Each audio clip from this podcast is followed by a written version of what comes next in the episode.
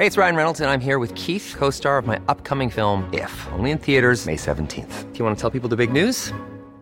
All right, I'll do. Sign up now and you'll get unlimited for $15 a month in six months of Paramount Plus Essential Plan on us. Mintmobile.com slash switch. Upfront payment of $45 equivalent to $15 per month. Unlimited over 40 gigabytes per month. Face lower speeds. Videos at 480p. Active Mint customers by 531.24 get six months of Paramount Plus Essential Plan. Auto renews after six months. Offer ends May 31st, 2024. Separate Paramount Plus registration required. Terms and conditions apply if rated PG. Heraldo Radio. La HCL se comparte, se ve y ahora también se escucha. Esto es República H. La información más importante con el punto de vista objetivo, claro y dinámico de Blanca Becerril. Hola, hola, muy buenas noches. Son las 8 de la noche en punto de este martes 2 de marzo del año 2021. Yo soy Blanca Becerril, esto es República H. Yo lo invito a que se quede conmigo porque en los próximos minutos le voy a dar toda la información más importante generada hasta el momento para que usted, por supuesto, esté bien informado de lo que ha ocurrido en las últimas horas en el territorio nacional. Hay mucha información, evidentemente, sobre cómo va evolucionando en las últimas horas el asunto del coronavirus. Hoy llegaron más vacunas al territorio nacional. También hubo una manifestación feminista contra la candidatura de Félix Salgado Macedonio, el eh, pues precandidato en algún momento, ahora hay que reponer el proceso dentro de Morena, a la gubernatura de Guerrero. Esto fue afuera de Palacio Nacional. También hubo un zafarrancho allá en, en el Estado de México entre pues personas que venden dulces y otro tipo de cosas. Oiga, también algo importante es que lamentablemente hubo un choque allá en California, en Estados Unidos, y lamentablemente murieron 10 mexicanos. Así lo informó la Secretaría de Relaciones Exteriores esta noche. Así que hay muchas cosas que contarle, porque también el Congreso Local de Tamaulipas, pues ya eh, fijó las reglas, la ruta que podría seguir el posible desafuero este proceso contra el gobernador Francisco García Cabeza de Vaca. Así que quédese conmigo porque le voy a dar todos estos detalles en unos minutitos más. Yo soy Blanca Becerril, esto es República H y vamos a un resumen de noticias. En resumen. Diez mexicanos perdieron la vida en un accidente automovilístico que se registró este martes en la zona de Imperial Valley, esto en California, en Estados Unidos. De inmediato, el Consulado de México, con el respaldo de la Secretaría de Relaciones Exteriores, están dando todas las facilidades consulares a los familiares y heridos de las víctimas. En las últimas 24 horas, México sumó 7.913 casos confirmados de coronavirus y 1.035 muertes más, para un total de 187.187 fallecidos, de acuerdo con la Secretaría de Salud. La Comisión de Quejas y Denuncias del INE ordenó a las brigadas del partido Morena se abstengan de solicitar información a la ciudadanía sobre su credencial de elector, especialmente en el caso del programa de vacunación contra el coronavirus. La ex Miss Universo Lupita Jones será la candidata del Partido Acción Nacional del PRI y del PRD al gobierno de Baja California. Este miércoles, la que fuera reina de belleza hizo pública su incursión en la política. Ante la aplanadora de Morena y aliados que aprobaron en comisiones del Senado sin moverle ni una coma, como lo quería el presidente Andrés Manuel López Obrador, los cambios a la ley de la industria eléctrica, la oposición advierte que tiene lista la acción que presentarán ante la Corte para revertir este cambio.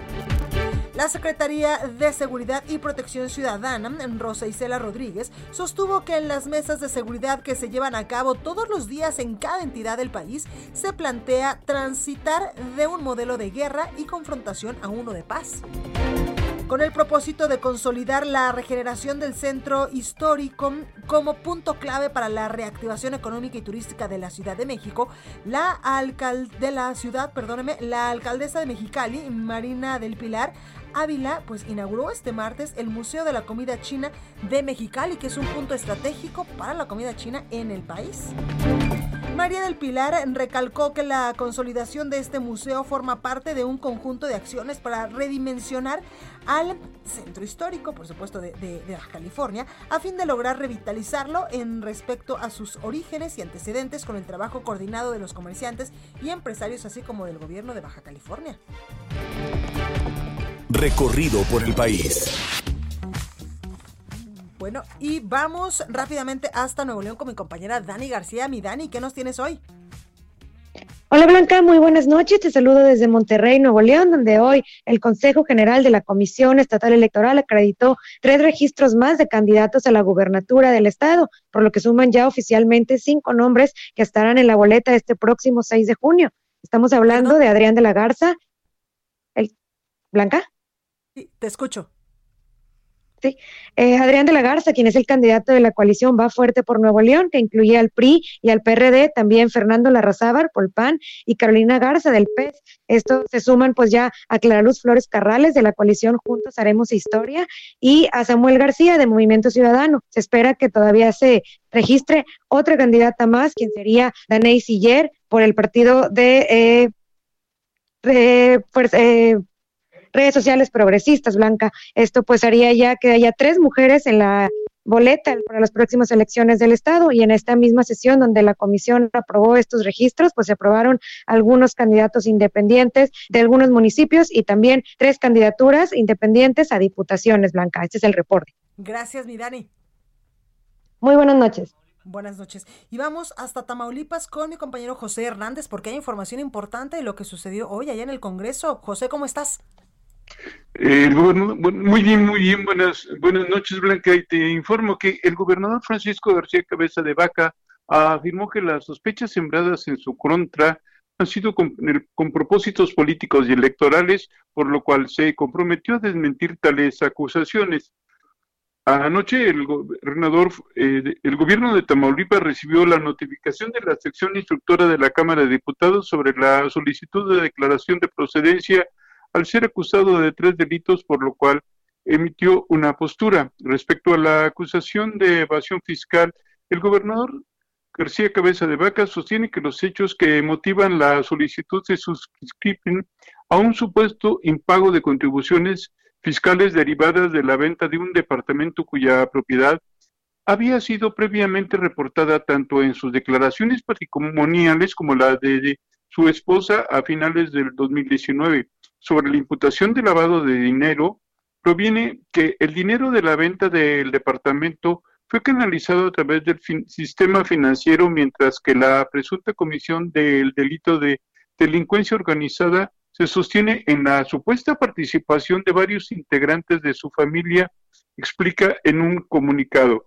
El gobernador García Cabeza de Vaca sostiene que estas acusaciones en su contra serán desmentidas cabalmente, pues hay en ellas un fondo político electoral. Extrañamente, en la solicitud presentada por el Ministerio Público se insertan suposiciones y especulaciones contenidas en otras denuncias que nada tienen que ver con las conclusiones que, para efectos del desafuero, se someten a la consideración de la Cámara de Diputados. Señaló, y añadió que la solicitud no comprende un solo elemento o evidencia que conduzca a afirmar que la investigación en curso está relacionada o procede de la actuación de agencias de Estados Unidos. Eh, por otra parte, te informo, Blanca, que el Congreso del Estado aprobó esta tarde, en las primeras horas de esta tarde, un reglamento mediante el cual eh, deberá seguir el, el Congreso del Estado para eh, en caso de que eh, la Cámara de Diputados eh, apruebe el, desafuero, la procedencia, el, el, Congreso del Estado de Tamaulipas realice el desafuero. El, reglamento establece que el desafuero lo hará únicamente el Congreso del Estado y se, es homologado al que tiene la Cámara de Diputados, Blanca. Pues ahí lo tenemos, José. Muchas gracias por la información. Muy buenas noches. Gracias. Y vamos a la carretera México-Querétaro con mi compañero Rogelio López, quien tiene más detalles. Rogelio, ¿cómo estás?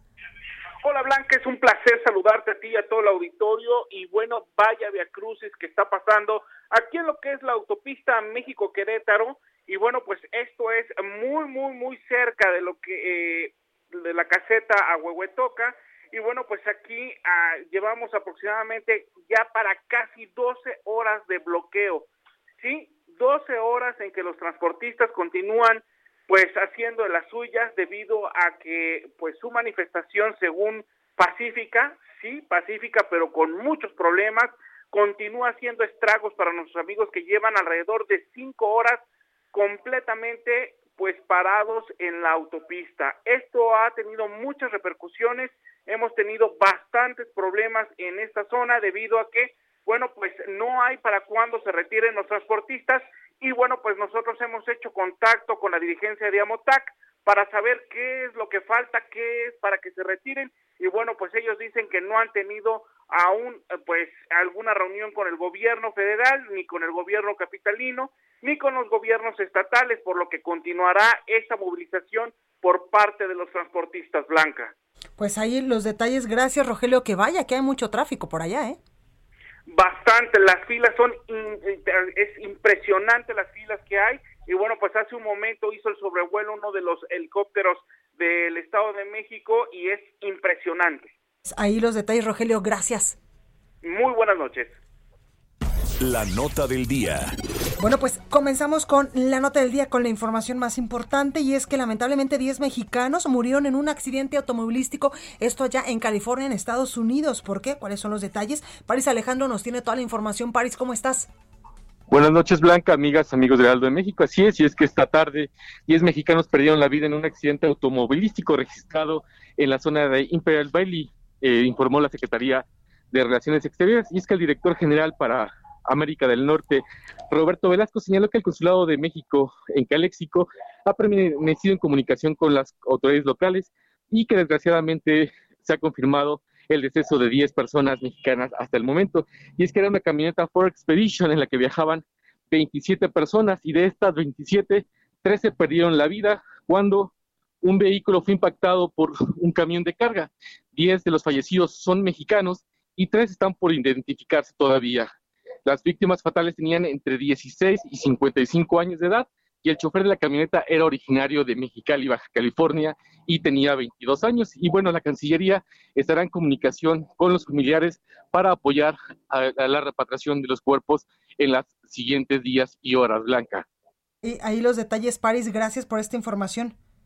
Buenas noches. Que por cierto, eh, pues hay un comunicado del Consulado de México en Caléxico donde dice que el día de hoy, 2 eh, de marzo del 2021, se registró un accidente en el condado de Imperial, esto en California, en el que se vio involucrada una camioneta que transportaba a 27 personas. Ante el desafortunado accidente, personal del Consulado de México en Caléxico se trasladó de manera inmediata al lugar de los hechos, visitó los hospitales de la región para conocer el estado de salud de los accidentados y se ha mantenido en constante comunicación tanto con las autoridades federales y locales que investigan el caso como con los familiares de las personas mexicanas afectadas. Dice también este comunicado que también eh, pues viene designado por la Secretaría de Relaciones Exteriores. Lamentablemente las autoridades locales reportaron que hasta el momento 13 de ellas han perdido la vida, de las cuales se han confirmado que 10 son de nacionalidad mexicana.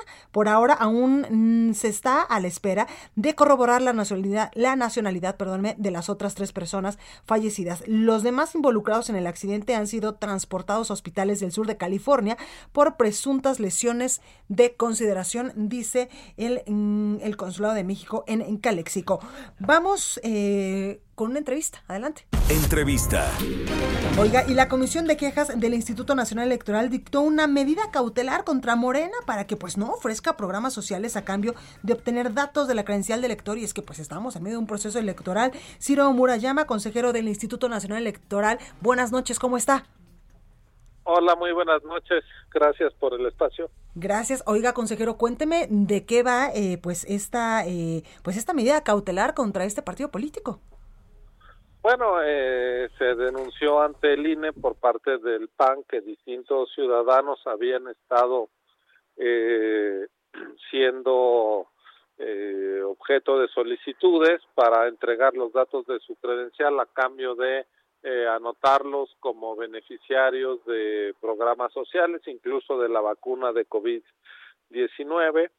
Nosotros logramos entrevistar a uno de estos eh, trabajadores de Morena, que nos dijo que en efecto trabajaba para ese partido, que estaba eh, buscando reclutar eh, a ciudadanos para que fueran representantes de casilla. Y tenemos un video en donde él dice que Morena y el partido y el y el gobierno son lo mismo.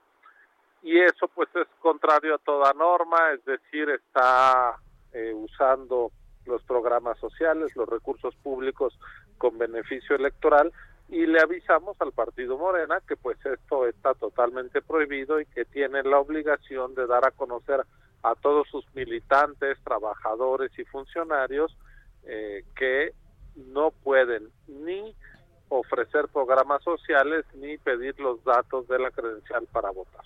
Totalmente. Oiga, consejero, ¿y cree que le hagan eh, pues caso al Instituto Nacional Electoral con este asunto? Bueno, esto no es de creencia. Si ellos desacatan, van a ser eh, merecedores de sanciones. La ley prohíbe hacer lo que están haciendo. Claro. ¿Qué sanciones podrían ser acreedores?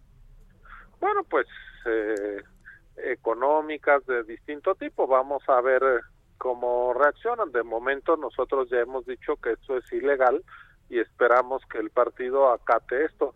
Y si no, pues ya iremos eh, paso a paso. De momento lo importante es que quede claro a todo mundo que es ilegal que ahora las brigadas de Morena estén solicitando eh, la credencial para votar a cambio de eh, ofrecerle a la gente que va a ser beneficiaria de programas sociales. Los programas sociales eh, los maneja el gobierno con, y los opera con recursos que son de toda la población y no puede haber un uso electoral ni partidista de esto. Totalmente. Consejero, me imagino que ya se le avisó a Morena sobre este tema, ¿verdad? Sí, ya está notificado. Ok. ¿Esto es literalmente a todas luces un delito electoral? A ver, esto es una falta administrativa. Nosotros, el INE, no los delitos los investiga la Fiscalía Especializada en Delitos Electorales, pero desde la órbita electoral es una falta. Claro. Claro, y más cuando estamos ya inmersos en el proceso electoral más grande de la historia que se llevará a cabo el próximo 6 de junio.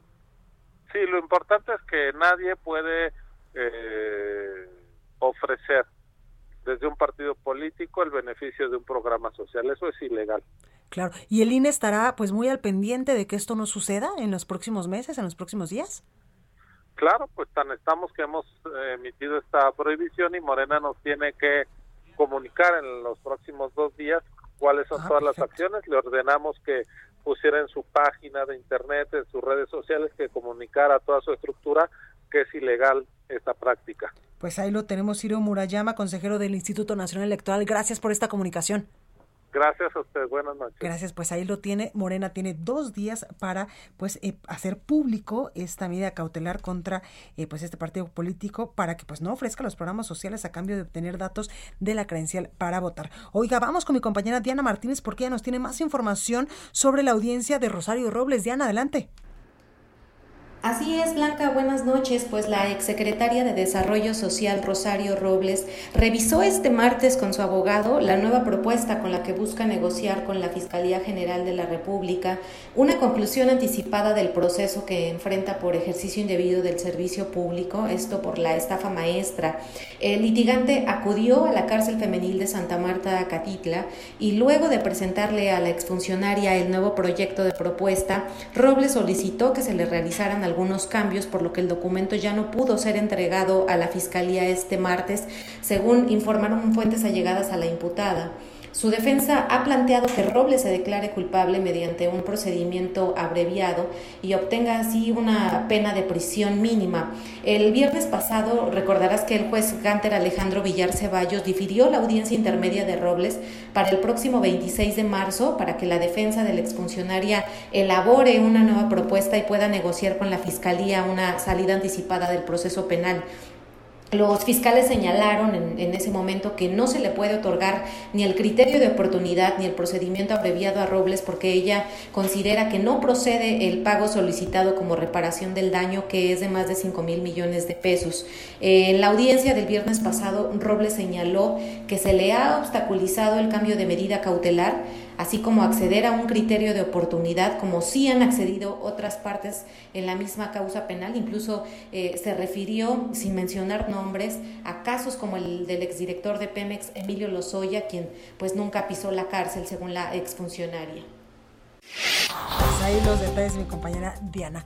Vamos con Carlos Navarro porque mañana se dará a conocer qué alcaldías serán las próximas en recibir las vacunas contra el coronavirus. Por lo pronto el gobierno capitalino pues ya prepara una nueva estrategia. Muy buenas noches Carlos, ¿cómo estás?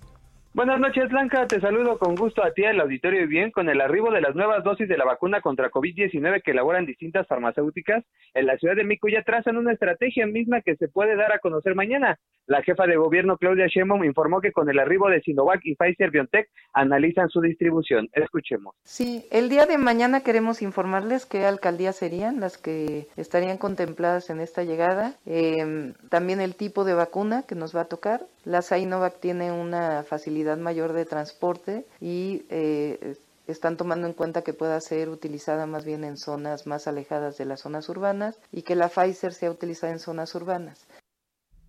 17 de febrero pasado a México llegaron 800 mil dosis de la Sinovac, mientras que hoy arribaron 852 mil 150 de Pfizer BioNTech. La mandataria capitalina explicó que dependerá del gobierno capitalino cómo se va a llevar a cabo este proceso. Escuchemos.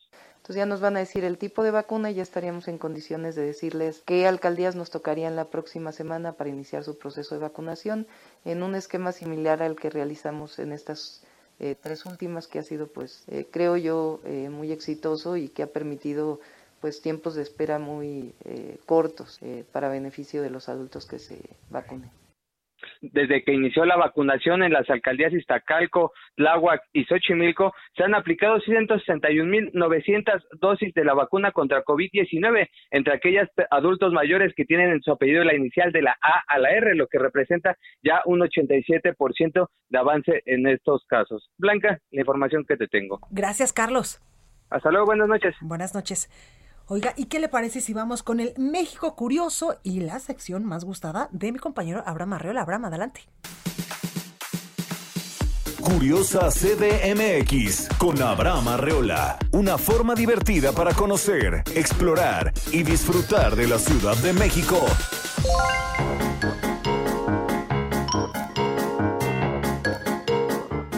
Oh, bienvenidos. Hoy hablaremos de los elevadores, esa tecnología que nos ahorra subir escaleras. Cumple ya más de 120 años, pero a diferencia de las escaleras eléctricas, su llegada a nuestro país fue más discreta.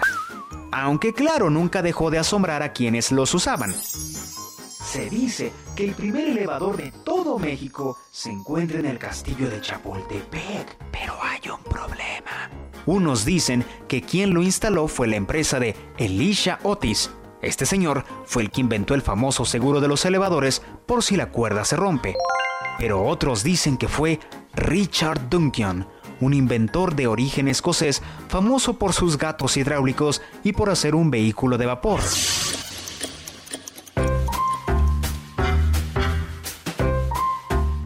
Aunque investigando y cotejando datos, yo me atrevo a suponer que en el bosque de Chapultepec existen ambos elevadores de ambos inventores, ya que se dice que un elevador es eléctrico, la especialidad de Elisha Otis, mientras que otro es hidráulico, la especialidad de Richard Duncan. Pero falta un elevador más, que dicen que llegó al Hotel Imperial de Puerto de Veracruz en 1904, y este es el único que tiene fecha exacta. ¿Y, qué pasó con estos elevadores? Pues solo se han quedado para el recuerdo y para los amantes de datos curiosos como tú y como yo.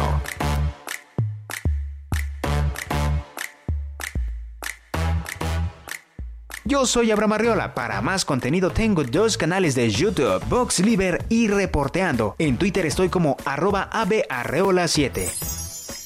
En la producción Orlando Oliveros. Gracias. Bueno, y vamos a la nota amable con mi compañera Itzel González. Yo soy Blanca Becerril, esto es República H. No se vaya, que yo vuelvo con más información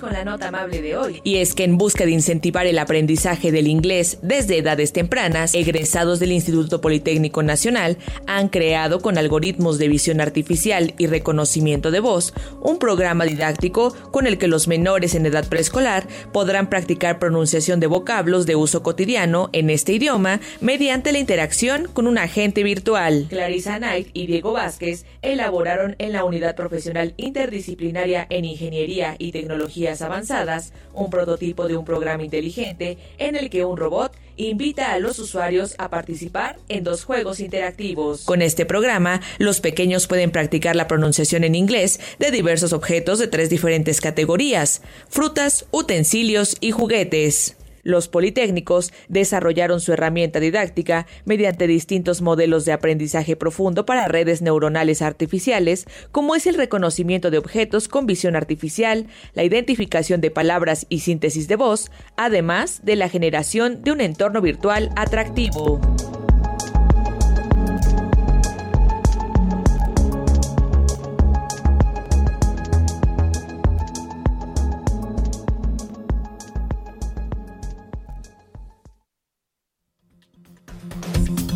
Pues ahí la nota amable con mi compañera Itzel González. Oiga, yo voy a un corte. Recuerde que en el Heraldo de México, preocupados por su salud, eh, pues hemos lanzado ya desde hace muchísimos meses la campaña Sí sirve, yo me lo pongo para pues incentivar y concientizar sobre el uso del cubrebocas. Así que por favor, de corazón, cuídese mucho, úselo cuando vaya a salir y también lávese las manos muchas veces y la sana distancia.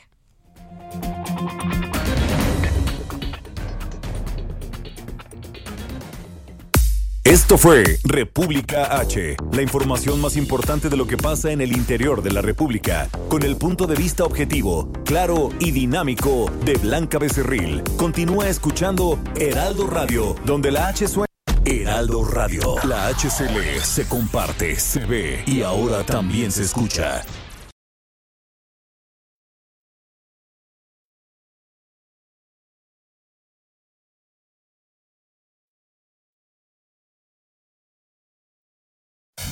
Heraldo Radio. Estamos de regreso con la información más importante de la República en República H, con Blanca Becerril, transmitiendo en Heraldo Radio. Muy buenas noches, gracias, gracias. Estamos en el Heraldo Radio y sobre todo, pues felices, ¿verdad? Igual, porque aunque sea de noche, es importante cuidarnos la piel. Hay un tratamiento que nos puede ayudar a mm, disminuir las arruguitas o también a prevenir. Pao Sasso es la experta en la materia. Adelante, Pao. Ay, mi Moni, pues todos queremos tener una cara sin arruguitas. Lamentablemente existen tratamientos, pero son súper invasivos, ya sabes, las inyecciones, las operaciones, pero ¿cuánto duran? Y además, ¿a cuántas personas han deformado? Esto es impresionante. Lo mejor siempre es tener pues los tratamientos que no son invasivos y que nos funcionan, como este tratamiento antiarrugas del que yo les vengo a platicar, que es una joya, una maravilla que nos va a ayudar a decirle bye bye a las arrugas desde la primera aplicación. Así es, desde la primera aplicación usted le va a decir bye bye a las arrugas y se va a sentir súper joven. Lo tiene que utilizar uno cada tercer día o lo puede utilizar diario también. Además de que, pues si usted no tiene arruguitas, lo puede utilizar preventivo, Moni. La prevención es una joya. Yo los invito que marquen al 800 mil 800 mil porque si tú marcas en este momento, te puedes llevar este tratamiento súper ganador para decirle bye bye a las arrugas desde la primera aplicación, free, gratis, así es, marca en este momento al 800 mil porque yo te lo voy a regalar, va a llegar a la puerta de tu casa, solamente tienes que pagar los gastos de manejo y envío, eso es todo. Este tratamiento cuesta dos mil pesos, pero hoy se va gratis para ti, marcando en este momento al 800 mil 800 mil Yo te regalo este tratamiento de arrugas. Moni, todos queremos tener una baby face, cara de quinceañera y ya está en una llamada. 800 mil ¿Cómo ves, mi Moni? Perfecto. Pues a marcar, a marcar. Todavía hay gente en el call center que puede recibir sus pedidos. Regresamos contigo, Blanquita Becerril. Gracias. En resumen, la mañana de este martes llegaron en cuatro vuelos 852.150 dosis de la vacuna de Pfizer a nuestro país. Estas dosis se fueron a Guadalajara, a Monterrey, a Querétaro y otras se quedaron aquí en la Ciudad de México. La vacuna será repartida en 38 municipios de las 32 entidades federativas. El presidente Andrés Manuel López Obrador informó que el encuentro virtual con su homólogo de Estados Unidos se desarrolló en un ambiente de respeto, amistad y colaboración y se pasaron pues un buen rato, incluso riéndose. Señaló que no está cerrada la posibilidad de que México pueda adquirir vacunas contra el coronavirus producidas en Estados Unidos y será un asunto que traten sus equipos de trabajo.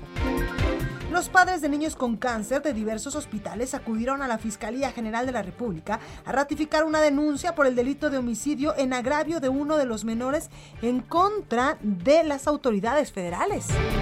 La jefa de gobierno de la Ciudad de México, Claudia Sheinbaum, señaló que quienes hoy defienden las causas feministas son aquellos que antes hablaban del viejerío y de las lavadoras de dos patas utilizando el tema de forma electoral.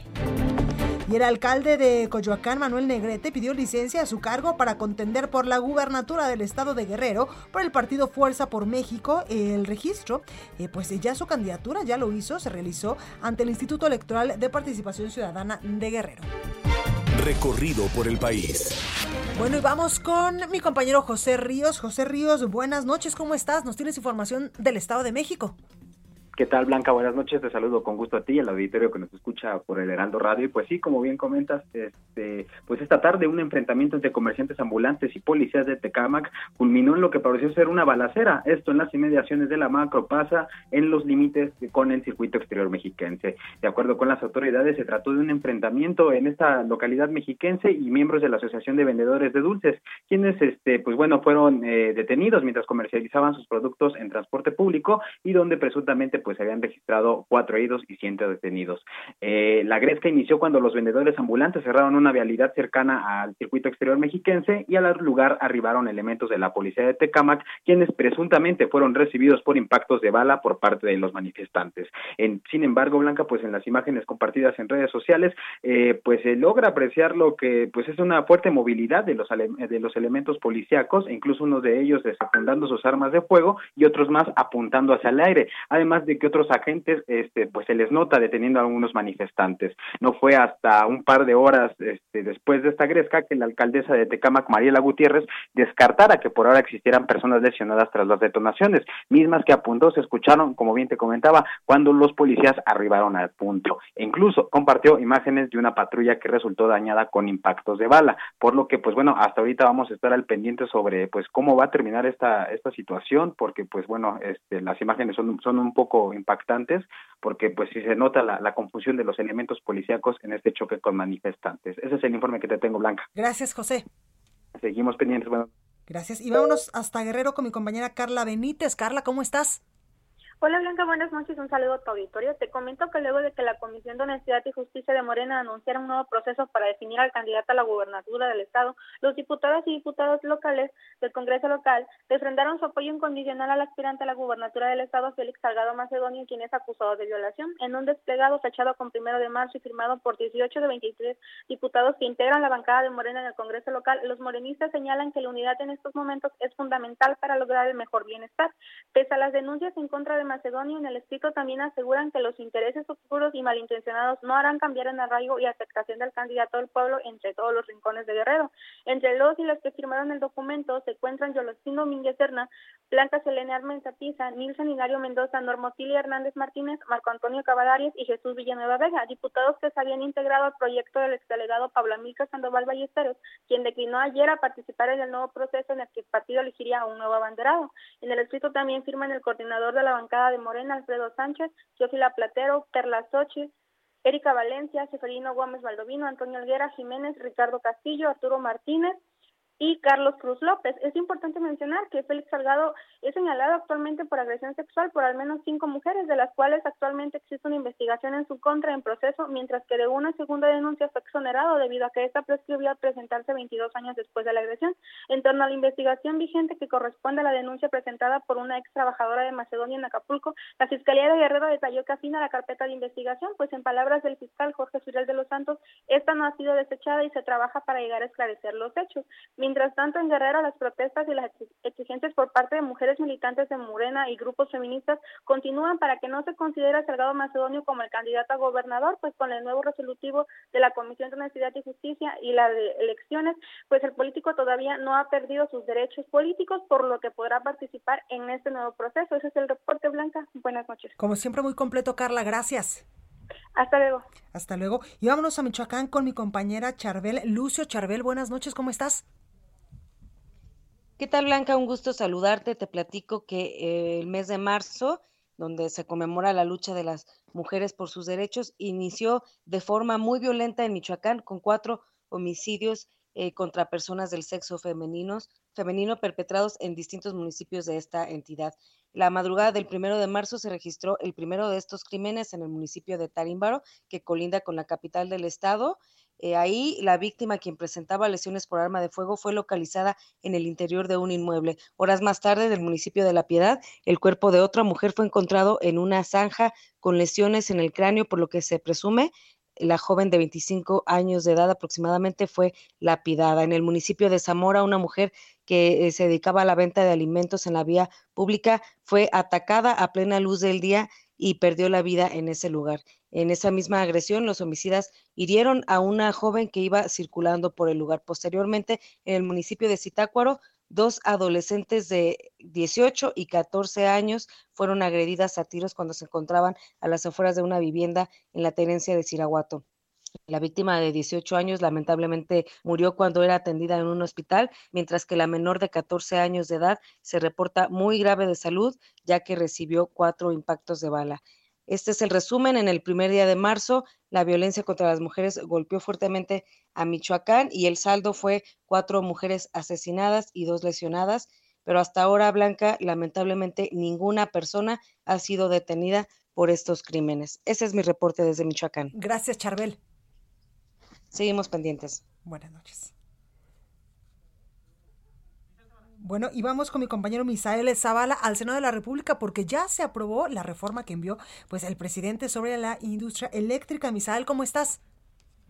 Blanca, buenas noches, buenas noches al auditorio. Efectivamente, como bien lo comentas, hace unos minutos Morena, el Partido del Trabajo y Encuentro Social dieron un madruguete en el Senado y aprobaron en lo general con 68 votos a favor y 58 votos en contra de la oposición la reforma a la ley de la industria eléctrica. Ahora pasa eh, a, bueno, en estos momentos se dan las reservas, se da la discusión de las reservas eh, que son alrededor de 80 reservas que eh, pues registraron los senadores, 45 senadores entonces eh, va a ser un debate largo, eh, pero en estos momentos ya la reforma eh, ya fue aprobada en lo general. en la sesión virtual y a menos de un día de haberse avalado en comisiones, es decir, en fast track, la reforma que pasa ahora al Ejecutivo para su publicación se consumó sin cambios y bajo los argumentos de que buscan rescatar y fortalecer a la Comisión Federal de Electricidad, además de comprometerse a mantener tarifas bajas de electricidad, incluso a reducirlas. El senador Ricardo Monreal enfatizó que en el 2013 la izquierda votó en contra de la reforma energética y ahora en el 2021 mantienen su promesa de revertir esas modificaciones porque dejan al sector privado el control de la electricidad. La oposición anunció una acción de inconstitucionalidad ante la Corte y calificó, esta, eh, estas modificaciones como una contrarreforma que busca eliminar la competencia dando prioridad a las centrales de la CFE, ya que se obliga a la Comisión Reguladora de Energía a revisar y revocar los permisos del gobierno con la iniciativa privada eh, en los casos en que hayan sido obtenidos mediante fraude. También la oposición dijo que significa eh, pues eh, generar más energías eléctricas caras y más contaminantes a través del uso de combustible y una vez también aprobada dijeron que significa el cierre de la puerta a las energías renovables. Esta es la información blanca. Muchísimas gracias, Misael. Gracias, buenas noches. Entrevista. Oye, ¿cómo cerró febrero en números de homicidios y feminicidios? Se lo pregunto a Ricardo Márquez Blas, especialista en materia de seguridad. Ricardo, ¿cómo estás? Buenas noches. Bien, Blanca, buenas noches, un gusto como siempre. Gracias. Oye, ¿cómo nos fue? Me parece que es un mes eh, atípico dentro de los últimos cuatro meses, ¿verdad? Así es. Hay señales que hay que saber interpretar muy bien. En el mes de febrero, muy probablemente se presente en términos absolutos la, la cifra más baja de homicidios desde que empezó la actual administración. Pero hay que saber interpretar y tomar en cuenta el contexto. Esto se debe básicamente a que el mes de febrero es el mes que tiene menos días. Por eso, en términos absolutos, hay menos homicidios desde que inició el actual gobierno. Incluso el mes de febrero del año anterior tuvo 29 días en comparación con los 28 que tuvo este año. Entonces, digamos, siempre es positivo que haya cada mes menos menos homicidios, pero el, el hecho de que este mes se haya registrado menos homicidios se debe a que hubo menos días en febrero. La parte que ya no es tan buena y francamente es mala es cuando se ve el promedio de homicidios por día. El mes de febrero tiene un promedio de homicidios mayor al de diciembre, que tuvo 31 días, e incluso mayor al de enero, que tuvo 93, que, perdón, que, que, tuvo 31 días también y tuvo un promedio de 93 homicidios diarios. Y diciembre, un promedio de 87 Entonces, no son buenas noticias porque claramente la violencia no solamente sigue en niveles muy altos, sino se está incrementando y eso tiene que ver también con la relajación de las medidas de aislamiento social y el regreso a la normalidad. Entonces, lo que nos dicen estos nuevos es que conforme vayamos regresando a la normalidad, se van incrementando se van a ir incrementando los homicidios hasta llegar a los niveles aproximadamente de 3.000 mensuales y 100 homicidios diarios que teníamos este, hasta antes de la pandemia. Pues ahí lo tenemos, Ricardo, porque lamentablemente, pues me parece que no aprendimos nada en este confinamiento y en esta pandemia. No, y, vamos a salir peor, porque eh, eh, el, único consuelo que había antes de la pandemia es que la violencia pues no estaba en los hogares. Claro. Ahora se ha incrementado la violencia en los hogares, particularmente en contra de las mujeres. La violencia intrafamiliar y la violencia de género está en niveles que en, niveles récord. Entonces, vamos a regresar a una normalidad con niveles peores de violencia y en especial para un sector tan vulnerable como el sector de las mujeres y los menores de edad. Totalmente, pues ahí lo tenemos Ricardo Márquez Blas, especialista en seguridad. Muchas gracias por esta comunicación. Con gusto, como siempre, Blanca. Gracias, cuídate mucho. Gracias. Oiga, vamos con Antonio Bautista, coeditor de Estados en el Heraldo de México, para que nos dé un adelantito de qué vamos a poder leer mañana en el periódico. Antonio, ¿cómo estás? Blanca, ¿qué tal? Muy buenas noches a ti y a los radioescuchas del Heraldo Radio aquí en República H. Bueno, pues mira, mañana tenemos un, eh, en las páginas del Heraldo un tema sobre Michoacán. Pues resulta que Michoacán, eh, a pesar de los esfuerzos que están haciendo por la seguridad, pues hasta ahorita más de 100 policías del Estado están eh, pues investigados, han sido investigados por abuso de, eh, a la hora de detener o de, o de participar en operativos, agresiones y abuso contra civiles. Mañana tenemos todos los detalles en, en las páginas del Heraldo de México y también, bueno, pues vamos a tener en el caso del Estado de México, estamos a unos días de que eh, pues empiece ya a aplicarse la ley de amnistía y ya organizaciones civiles, así como la Comisión de Derechos Humanos y el mismo Congreso de, de Mexiquense, pues tienen listas las solicitudes para que por lo menos 600 personas se beneficien con la ley de amnistía en el Estado de México. Eso es lo que vamos a poder ver mañana en las páginas del Heraldo de México, Blanca. Muchísimas gracias, Antonio. Muchas gracias, buenas noches. Gracias. Tecnología, gadgets, redes sociales. Tecno. Tecno. Con Barbacoin. Ya estás, padrino. Bueno, como todos los martes ya está con nosotros Sergio López, editor de paréntesis.com. Sergio, ¿cómo estás? ¿Cómo estás, madrina? Muy bien. ¿Y tú? ¿Qué tal? Un saludo para ti, tu audiencia. Gracias. Oye, estamos estrenando horario. Ahora nos escuchamos a las 8 de la noche a nivel nacional. Sergio, cuéntame sobre eh, pues un tema que justo cuando yo estaba leyendo eh, pues de lo que nos íbamos a platicar hoy, tengo tantas dudas y tantas reflexiones y tantos reclamos también, porque eh, pues este martes Volvo presentó su primer vehículo exclusivamente eléctrico, mismo que solo se venderá pues a través de internet. Cuéntame pues cómo está el mercado de pues los autos eléctricos que yo creo México no está preparado todavía para eso. Fíjate que, fíjate que muy curioso, muy curioso, madrina, porque como bien dices, hoy Volvo presentó su, su primer carro totalmente eléctrico y más allá de eso anunciaron que para 2030 ellos dejarán de hacer vehículos de gasolina para enfocarse únicamente en modelos eléctricos. El tema es que no solo es Volvo, por ahí eh, marcas como Jaguar y Land Rover tienen eh, pasos muy claros hacia la electrificación. Y Volkswagen eh, quiere ser cero emisiones, ¿verdad? Nissan también están metidísimos. Sí, exactamente. Oye, pero ¿México está listo para subirnos a esa nueva tendencia? ¿Cuáles son los mitos, las realidades? ¿Cómo nos va a ir? Pues mira, la verdad es que investigando sobre este tema nos llevamos eh, gratas sorpresas. La primera es, por ejemplo, eh, una duda que es muy común, no sé si a ti te ha pasado, es ¿dónde voy a cargar mi auto eléctrico? ¿Me voy a quedar a la mitad de camino? Y hoy, pues, en realidad, si alguien está considerando comprarse un eléctrico, Número uno, que sepan que no, no se van a quedar a la mitad del camino. La mayoría te ofrecen autonomías superiores a los 300 kilómetros. Esto quiere decir que si no le calculaste, este, pues ya será tu responsabilidad. Y dos, hay más de un millar de estaciones. Oye, pero. Están distribuidas. Pero en ese sentido, no todos los coches tienen las mismas entradas, ¿no?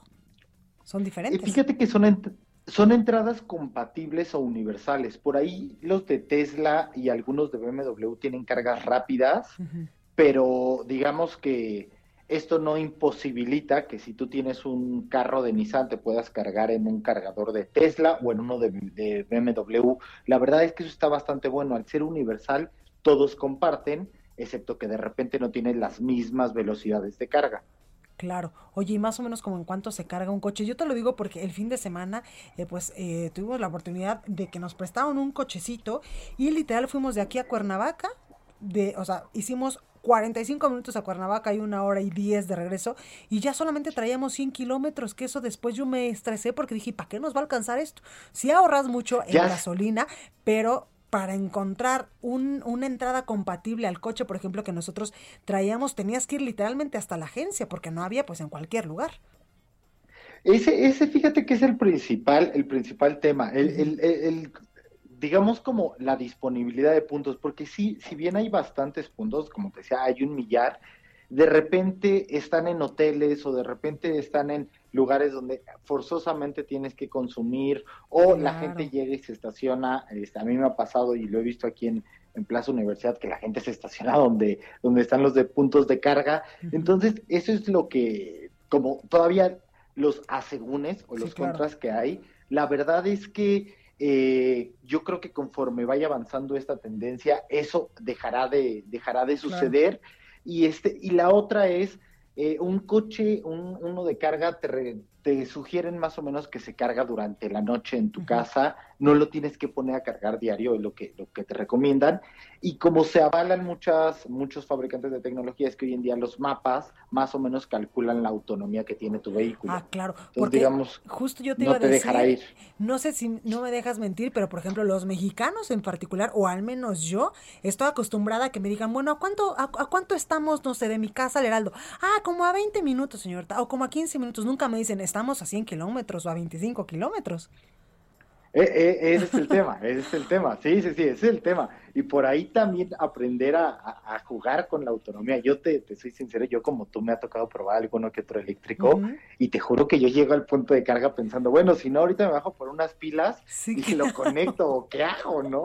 Sí, y si de repente dices, oye, me quiero ir de aquí a, no sé, a Oaxaca o a Yucatán o a Veracruz, ya le piensas porque dices, ¿en qué momento voy a tener que parar unas dos o tres horas a medio cargarlo para seguir mi ruta? Sí, sí, sí, sí, ahí sí forzosamente tienes que, que parar. Por ahí BMW tiene un, un corredor de cargadores eléctricos que va desde Puebla hasta San Luis Potosí, pasando por la Ciudad de México, pero como tú bien dices, sí tienes que hacer una parada en algún momento de dos o tres horas para comer o ya sea para pasar la noche y bueno, ese es eh, ciertamente el tema contrario a, la gasolina y lo que donde llegues al punto de carga, pues no haya más viajeros. Sí, claro, por supuesto, si no, la megafila. Oye, y además son bien caros, ¿no? Pues ya han bajado, ya han bajado. Dentro de los mitos ya han bajado. Por ahí hay una opción actualmente de, de, Jack. Es una, una marca relativamente en el mercado. Es nueva, el 6.1, que está más o menos en medio millón de pesos. Que si bien no es lo más económico, ya no son estos carros que estaban arriba del millón de pesos, digo, si hay modelos, pero incluso hoy en día puedes darte un Tesla en 950 mil pesos. Uh, Entonces, irán bajando, irán bajando cada vez. Oye, y México tiene beneficios fiscales también para las personas que pues eh, utilicen o compren un coche eléctrico o híbrido, que incluso pues México es el mayor consumidor de Prius, de este eh, auto eh, pues híbrido de Toyota. Sí, e, este al ser híbrido, pero te habla mucho de justo de, del interés que hay en el mercado. Es un mercado que realmente muchas veces lo pensamos como de no, no es lo nuestro, no nos interesa, nosotros somos más de gasolina, pero la verdad es que no, las cifras ahí están. Y ya vamos a ir migrando poco a poquito. Sergio López, muchas gracias. Te escuchamos el próximo martes. Ya está, madrina. Un abrazo. Y ahorrar para nuestro Tesla. 950 sí, ¿no? Para nuestro hotel y nuestros bitcoins. Ah, oye, nos dijiste la vez pasada que nos ibas a ayudar, nos ibas a dar una asesoría personalizada a mí y a toda la gente que nos escucha sobre cómo invertir en los bitcoins, ¿eh? Y nada más no nos no, nada. Te, la, voy a dar ahora sí paso a paso, paso a paso. Va, me late, porque igual estamos perdiendo tiempo para hacernos ricos. Sí, cara, ya, ya en una de esas ya estaríamos, ¿eh? ya estaríamos, madre. Y ya hubiera comprado hasta tres o cuatro y los metía en una aplicación, por ejemplo. Los metíamos de Uber, ¿no? Sí, sí, hubiera estado bueno, la verdad. Gracias, Sergio, cuídate mucho. Un abrazo, madrina, nos vemos. Gracias. Oiga, y vamos a temas no tan amables con mi compañero Augusto Atempa con información de último momento. Augusto, ¿cómo estás? ¿Qué tal, Blanca? Muy buenas noches. Ya te platicábamos sobre el accidente en donde pues un hombre pierde la vida. Es un ciclista de aproximadamente 35 años. Esto ocurre sobre la calzada eh, de la Viga y también eh, a unos pasos de la calzada Ermitista Palapa. Hace unos instantes arribaron aproximadamente 50 ciclistas a este punto para manifestarse.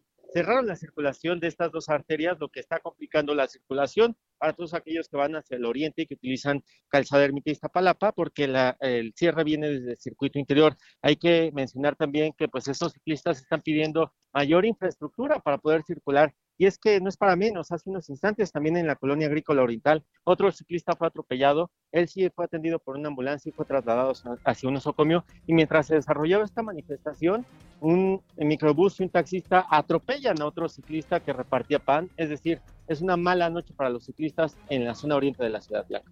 Tenemos, Augusto, muchísimas gracias por esta información y a cuidarnos.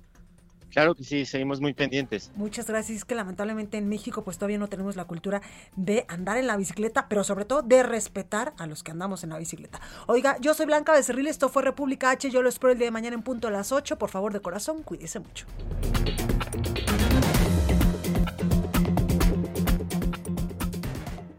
Esto fue República H, la información más importante de lo que pasa en el interior de la República, con el punto de vista objetivo, claro y dinámico de Blanca Becerril. Continúa escuchando Heraldo Radio, donde la H suena y ahora también se escucha. Una estación de Heraldo Media Group. Heraldo Radio, la HCL se comparte, se ve y ahora también se escucha.